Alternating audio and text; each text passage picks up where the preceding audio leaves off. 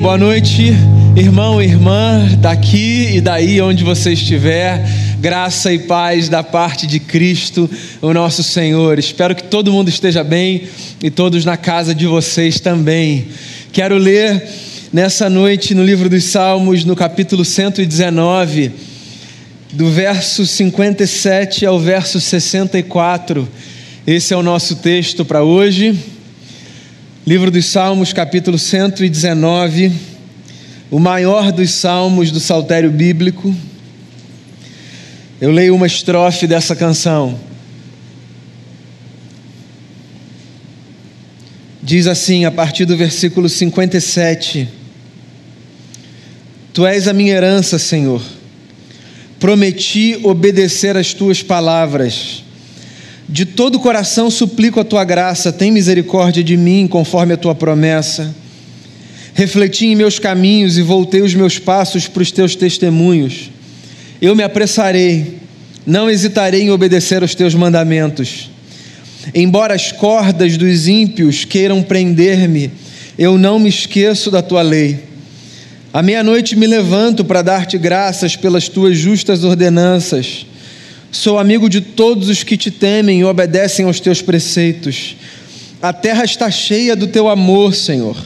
Ensina-me os teus decretos. Salmo de Davi, assim nos ensina a tradição. Salmo 119. Queria começar essa fala de hoje fazendo uma propaganda de uma agenda da nossa igreja. Toda segunda-feira às 19 horas a gente se encontra no YouTube, no canal da nossa igreja para um pequeno tempo de estudo, de reflexão, a partir de algum livro das Escrituras. Desde a primeira segunda-feira de janeiro, a gente resolveu fazer um mergulho no Salmo 119. Esse texto é um texto muito singular, por causa da sua extensão, é difícil a gente ler num culto, num sermão. A gente ia passar o tempo de toda uma celebração, possivelmente, lendo cada versículo desse salmo. E eu resolvi fazer então, no Conheça a Sua Bíblia, essa peregrinação, sem compromisso, com tempo, com hora, por essa canção linda, que é o Salmo 119. O livro dos Salmos é esse registro das orações e das canções do povo de Israel. O registro do lamento, da alegria, da gratidão, da inquietação de uma gente que sabia que caminhava com Deus e aqui nesse salmo, em cada estrofe, a gente tem um tema muito específico que parecia perpassar a mente e o coração do salmista. Esse trecho em especial é um trecho que me cativa de maneira muito particular. O salmista começa dizendo assim: Senhor, tu és a minha herança. Você conhece essa palavra, herança? É uma palavra que é utilizada pela gente com algumas conotações.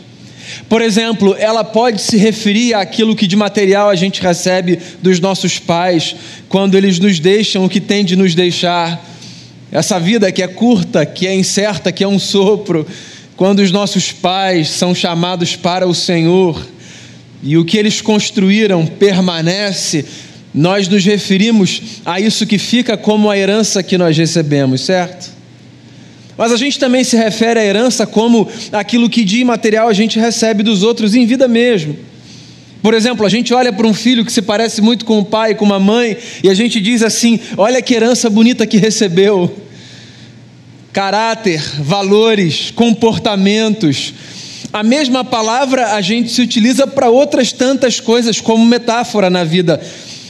Mas existe um elemento em comum que reúne todas as compreensões que a gente tem do que uma herança significa. Herança sempre é alguma coisa que a gente recebe de alguém.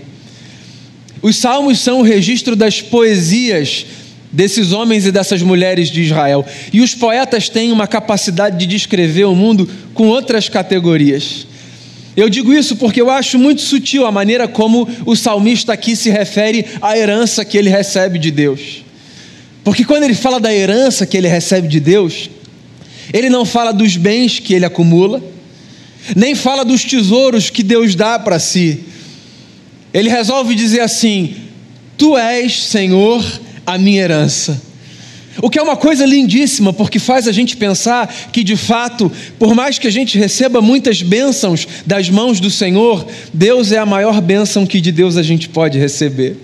Sim, Deus nos cerca de muito cuidado, Existe muita coisa maravilhosa que a gente recebe e que a gente sabe que vem das mãos dele. Tiago, o apóstolo, ensina a gente a desenvolver exatamente esse olhar atencioso. Toda boa dádiva, todo dom perfeito vem do alto. Tudo isso desce do Pai das luzes, em quem não há sombra, em quem não há variação. É muito bom a gente poder olhar para a vida, para aquilo que a gente acumula, para aquilo que a gente conquista, para aquilo que a gente partilha, para aquilo que a gente recebe como manifestação da generosidade de terceiros, e a gente poder dizer assim: Senhor, eu sei que isso vem das tuas mãos. O pão que a gente tem sobre a mesa, a roupa que a gente veste, a viagem que a gente pode fazer, o que a gente compra, o talento que a gente recebe, a gente olha para tudo na vida e a gente aprende nesse ambiente de fé a agradecer a Deus por todas essas coisas que são herança do Senhor para a nossa vida, ou seja, coisas que Ele deixou para nós. Mas e se elas não existissem? E se a nossa vida fosse aquela história trágica e angustiante dessa gente que não consegue se perceber cercada de bem nenhum? Será que ainda assim a gente teria motivo para agradecer ao Senhor por algo que Ele nos deixa? E se algum capítulo da nossa vida for exatamente assim? Se algum capítulo da nossa história for representado por nenhuma outra ideia que não a ideia do deserto, essa experiência de aridez, da oração não respondida, da súplica que parece bater no teto e voltar. E se todos os nossos anseios forem correspondidos de forma invertida, ou seja, a gente recebe exatamente aquilo que a gente não pediu, e naqueles momentos da vida em que a gente se depara com uma pergunta profunda na alma: por que, Senhor? Até quando, Senhor?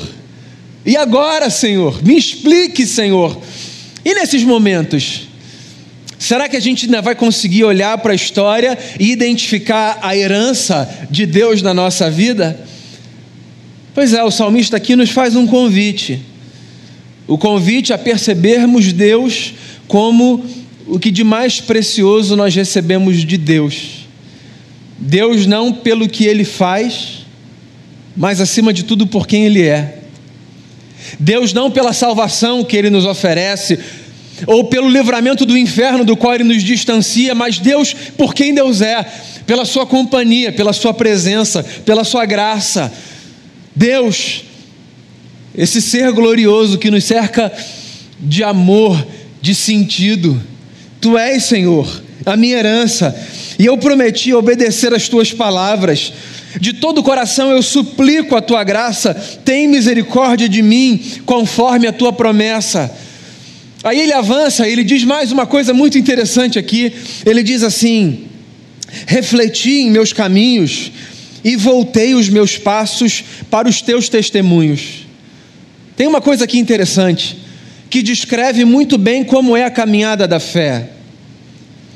Esse verso em especial mostra para a gente duas coisas sobre a caminhada da fé.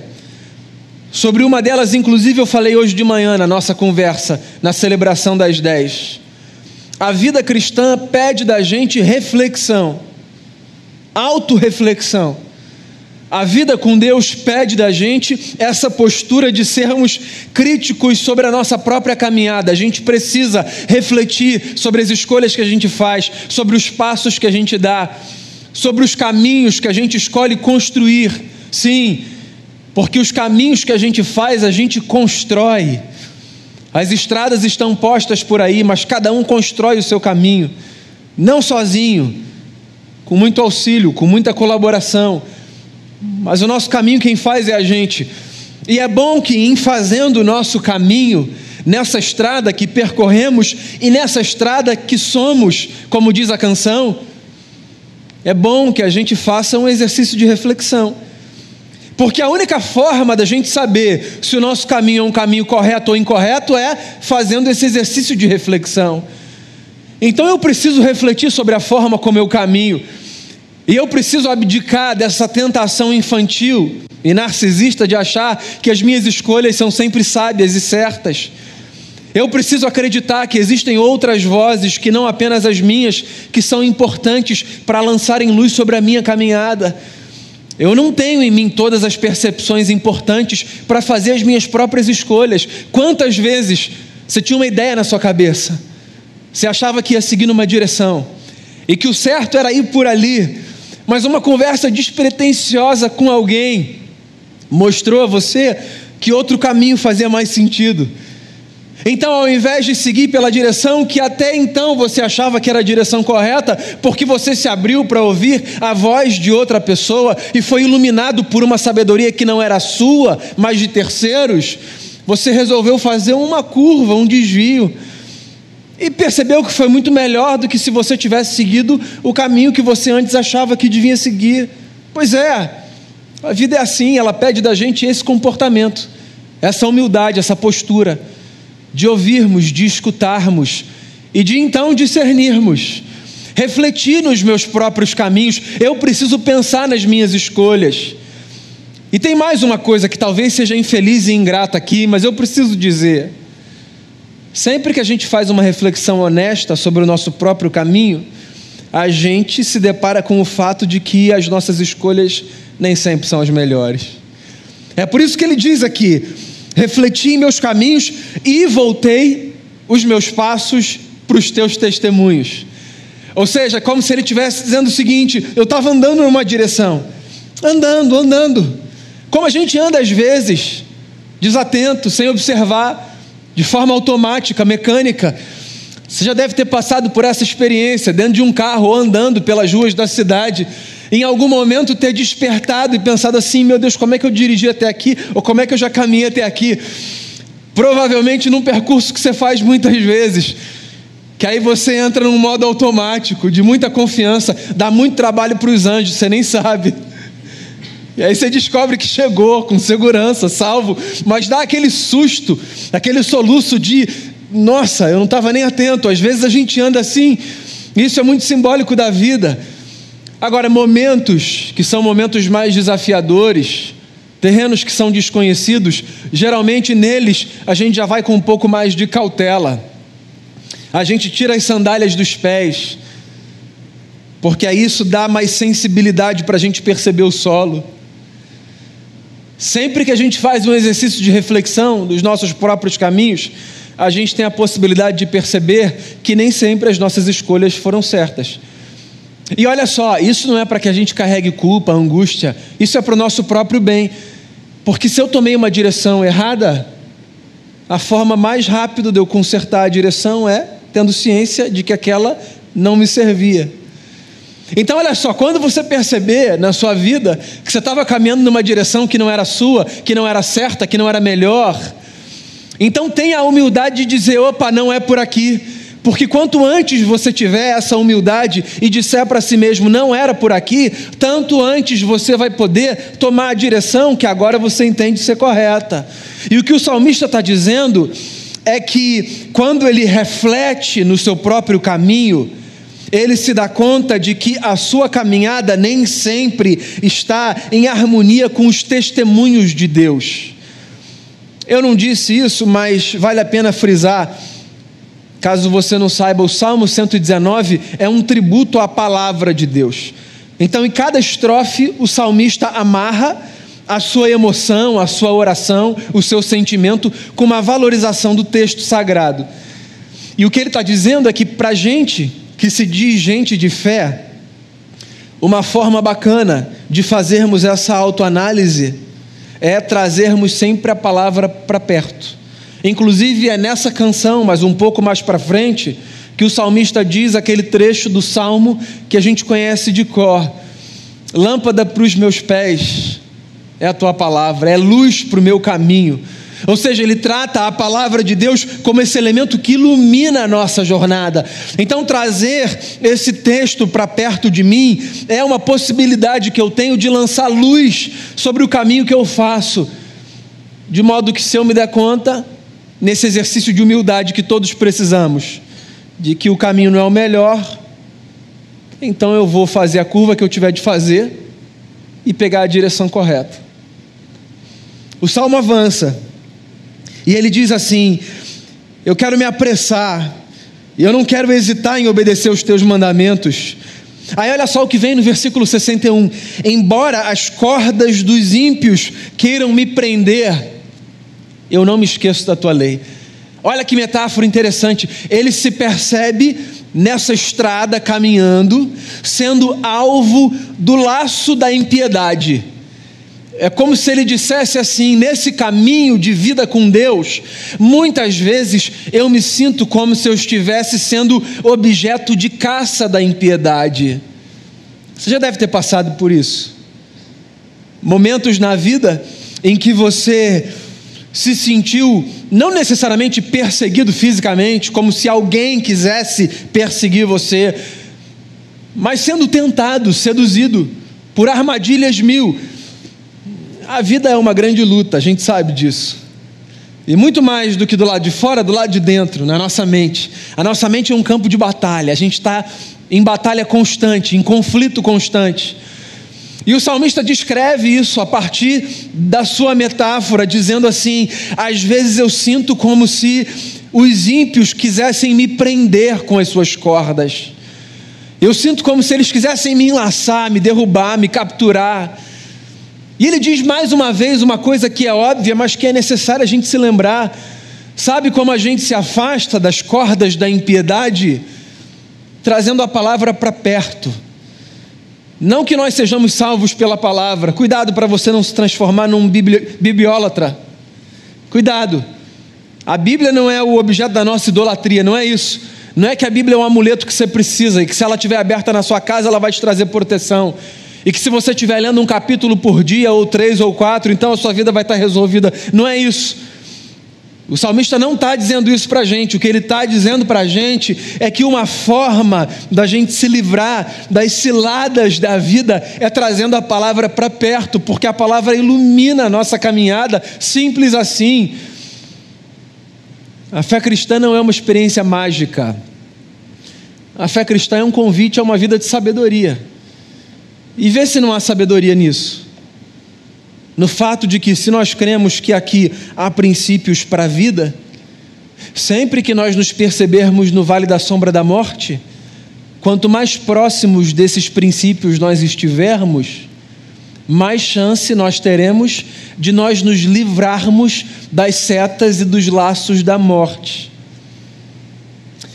Quando a gente ensina os nossos filhos a lerem a Bíblia, quando a gente conta as histórias que a gente conta para eles, antes de dormir, na escola dominical. Quando a gente diz para eles assim, é importante que vocês leiam o texto, e a gente compra aquela Bíblia que tem texto, figura, texto, figura, figura, figura, figura, texto. Por que, que a gente faz isso?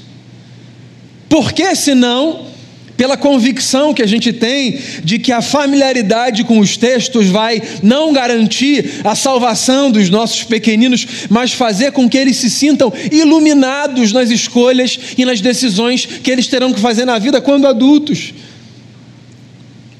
Quantas vezes nós fomos salvos, e não leia aqui salvo a partir dessa categoria espiritual religiosa de salvação do inferno e tal. Quantas vezes nós fomos salvos de situações e de ciladas a partir da lembrança das histórias da nossa infância. Davi e Golias, Jonas e o peixe, Daniel na cova dos leões. E a lembrança do, trecho, do texto trouxe para a gente, de alguma forma, algum caminho para algum dilema da vida adulta. Quantas vezes Pois é, existe uma pedagogia na aproximação do texto. O que o salmista está dizendo é que, porque essa vida é um campo de batalha, porque a gente está sempre lutando, é bom que a gente encare como ferramenta para que a gente se livre do laço da impiedade a proximidade com a palavra de Deus. Então, queria encorajar você: esse é o feijão com arroz da fé, é o beabá. Leia a Bíblia, leia a sua Bíblia. Conheça a sua Bíblia, esse é o nome do nosso programa de segunda-feira, né? Conheça a sua Bíblia. Conheça a sua Bíblia. A gente tem um privilégio que muita gente no mundo não tem, que é de ter a Bíblia em versões atualizadas, muitas versões, revisadas, corrigidas. A gente tem muitas versões das Escrituras à nossa disposição, o que é uma benção, mas às vezes é exatamente a nossa maldição. Porque a gente tem tanta liberdade e familiaridade com o texto que a gente presume que o fato dele estar ali e poder ser acessado na hora do socorro, porque é a hora que a gente corre para a Bíblia, né? O fato dele estar ali, Então tá ali, bonitinho, numa espécie de altar. A gente vai lá, tira poeira. Mas isso aqui não é para ficar numa espécie de altar, no lugar mais importante da casa. Isso aqui, isso aqui é para a gente guardar no coração. É o que diz outra canção. Eu guardo a tua palavra no coração, Senhor, para não pecar contra ti. Guardar no coração é trazer para as entranhas da vida, é dizer eu carrego comigo, porque esse negócio é importante para mim, é importante demais. Então leia só a Bíblia, não para cumprir a tabela, não para dizer o calendário está lá fechado, mas para que aquilo faça sentido no dia a dia, nas lutas que você vai enfrentar, porque todo mundo enfrenta, de segunda a sexta, quando essa experiência cultica religiosa acaba. O laço do ímpio tentou me cercar, mas Senhor, eu não me esqueço da tua lei, inclusive, eu desperto no meio da noite para te agradecer, porque as tuas ordenanças são justas. Ele diz assim: Eu sou amigo, Deus, de todos os que te temem, de todos os que obedecem o teu preceito. Você sabe que isso aqui não é um conselho para que você afaste de você todas as pessoas que não professam a sua fé, né? Por favor, pelo amor de Deus. Sem esse fanatismo de achar que você só pode estar perto de gente que professa a sua fé. O que ele está dizendo de forma poética é outra coisa. O que ele está dizendo é: esse negócio é tão importante para mim que eu quero, inclusive, estar também na vida perto de gente que vai retroalimentar a minha fé.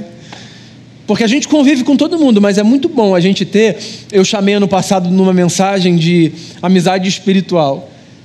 Não é uma amizade de outra categoria, não é uma amizade que a gente levita, vou, não tem nada a ver com isso. É assim aquela amizade que está nesse ambiente onde o outro entende exatamente o que a gente fala quando a gente fala do lugar da fé. É bom a gente ter essas pessoas na vida. Gente para quem a gente abre o coração e com quem a gente partilha as angústias da alma.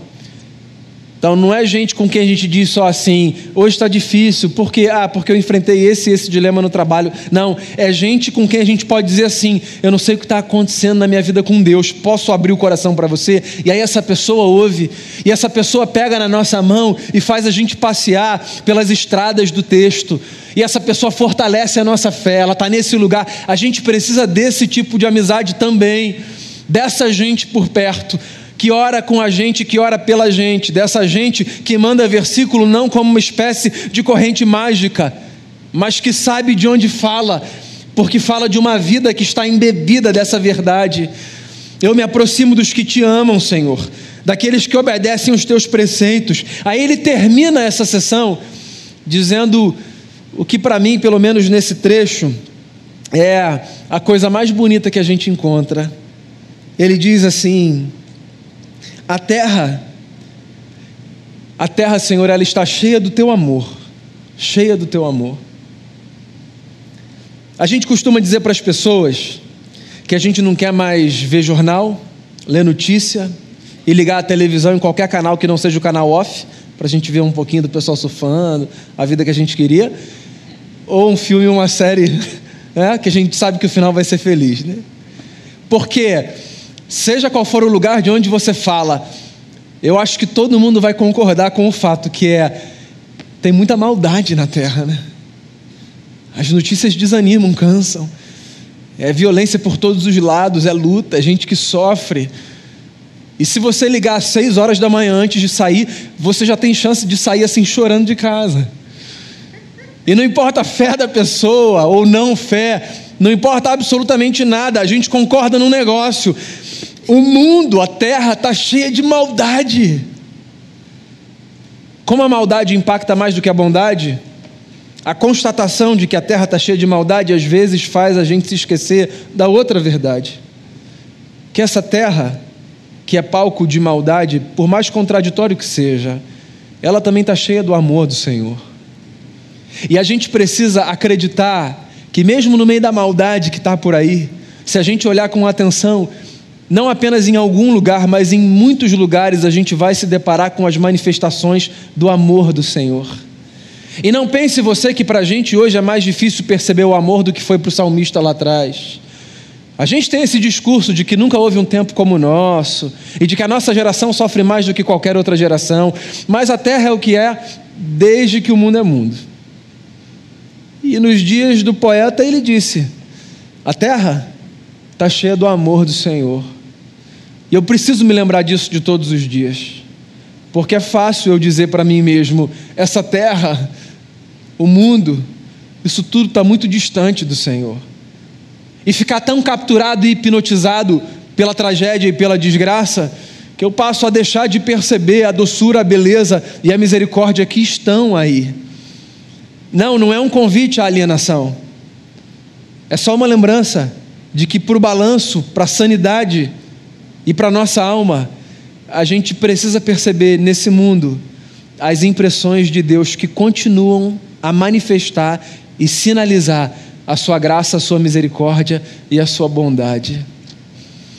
Esse é o Salmo 119, do versículo 57 ao versículo 64. Deus é o que de mais precioso você pode receber de Deus. Reflita nos seus caminhos. E se você perceber que você está distante de onde você devia estar, volte para onde você precisa estar. Se apresse em hesitar os mandamentos do Senhor. Eu sei, existem cordas da impiedade que tentam nos capturar. A todos, todos nós lutamos todos os dias para fugir da maldade interna e externa. Mas existe a possibilidade de nós nos libertarmos das amarras da maldade permitindo que o nosso coração e a nossa mente sejam iluminados pela palavra do Senhor. Seja amigo dos que temem o eterno. As amizades espirituais ajudarão você em muitos momentos na vida. E por favor, não se esqueça: a terra está cheia do amor do Senhor. Cheia do amor do Senhor. E a gente pode acordar amanhã e ao invés de ser contaminado por esse olhar hipnotizante que procura desgraça e maldade, talvez, para o bem da nossa alma, a gente pode desenvolver um olhar atento, não apenas para absorver, mas para irradiar graça e misericórdia. Isso vai fazer diferença na nossa vida e na vida de muita gente. Queria fazer uma oração com você. Hoje é dia de ceia. Então, aí, assentado onde você está, eu queria encorajar você a fazer a sua oração a partir daquilo que você ouviu. Não sei se alguma coisa falou mais com você, se uma coisa em especial cativou somente o seu coração, se você ficou preso numa ideia, num versículo, se uma janela se abriu, se uma porta se abriu dentro de você. Pois então, faça o seu percurso agora. E em oração, responda a Deus, dizendo a Ele o que você tiver de dizer. A gente vai se preparar para a mesa. Nós ouviremos uma canção, linda, linda, linda, que termina dizendo exatamente isso. O que Cristo oferece, Ele é. Deus é o que de Deus de mais precioso a gente pode receber. Faça a sua oração. Prepare o seu coração para a ceia. A ceia é essa experiência mística que a gente tem a graça de desfrutar, na certeza de que Deus revelou seu amor por nós na cruz do Calvário, estendendo os braços do seu Filho amado para nos acolher a todos na família da fé. Eu não sei qual é a leitura que você faz de você mesmo. Se você se considera uma pessoa boa demais, justa demais e perfeita demais, ou se você está no outro extremo, de olhar para si e dizer assim: falho demais, esse negócio não é para mim, eu nem posso estar aqui. Qualquer um dos dois extremos, caso você esteja num deles, ambos são igualmente perniciosos para a sua alma. Você, irmão e irmã, como eu, é um pecador, uma pecadora, profundamente amado por Cristo Jesus. Portanto, ao ouvir essa canção, permita que Deus fale ao seu coração. E em seguida, então, nós seremos conduzidos na ceia do Senhor.